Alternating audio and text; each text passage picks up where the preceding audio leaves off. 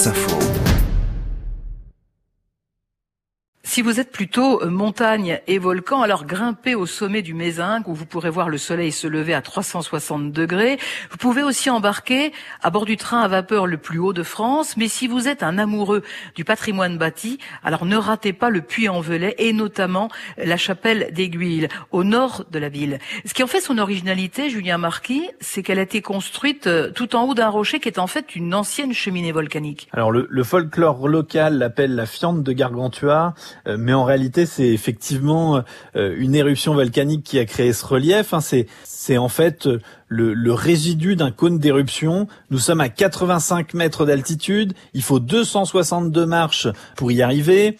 Et de là, on domine vraiment la ville du Puy, la cathédrale notamment. Et ce rocher dédié à Saint-Michel est, est, très symbolique. Hein. L'archange protecteur qui veille en quelque sorte sur la cathédrale il faut imaginer donc cette chapelle placée euh, tout en haut de l'aiguille et surtout elle est entourée, elle est fortifiée, elle est entourée de fortifications. Et c'est donc un, un, lieu qui est vénéré et cette vénération se retrouve pas mal dans les dans les décors de la chapelle, notamment la façade hein, avec euh, il y a un arc trilobé et ces mosaïques, c'est vraiment euh, c'est vraiment étonnant. On se demande même si si on est encore sur une architecture française hein, et on est plus finalement sur sur une, une, architecture espagnole, voire une architecture arabe. C'est vraiment le c'est vraiment ce mélange de cultures, ce, ce passage hein, pour les pèlerins qui en fait vraiment euh, un lieu où il faut vraiment s'arrêter. Il paraît qu'en 1955, on a découvert un, un trésor sous l'hôtel. D'abord, c'est vrai, et c'était quoi comme trésor? Alors effectivement, pendant des travaux euh, de restauration en 1955, on retrouve un trésor reliquaire avec notamment un, un Christ polychrome en olivier, pas mal d'éléments.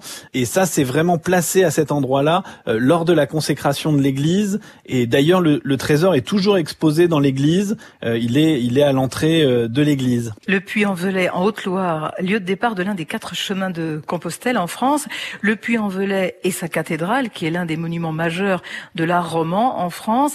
Et puis, si vous êtes en Haute-Loire en ce mois d'août et si vous avez envie d'eau et des forte, alors plongez dans les rapides des gorges de l'Allier ou hissez la grand voile au lac de la Valette.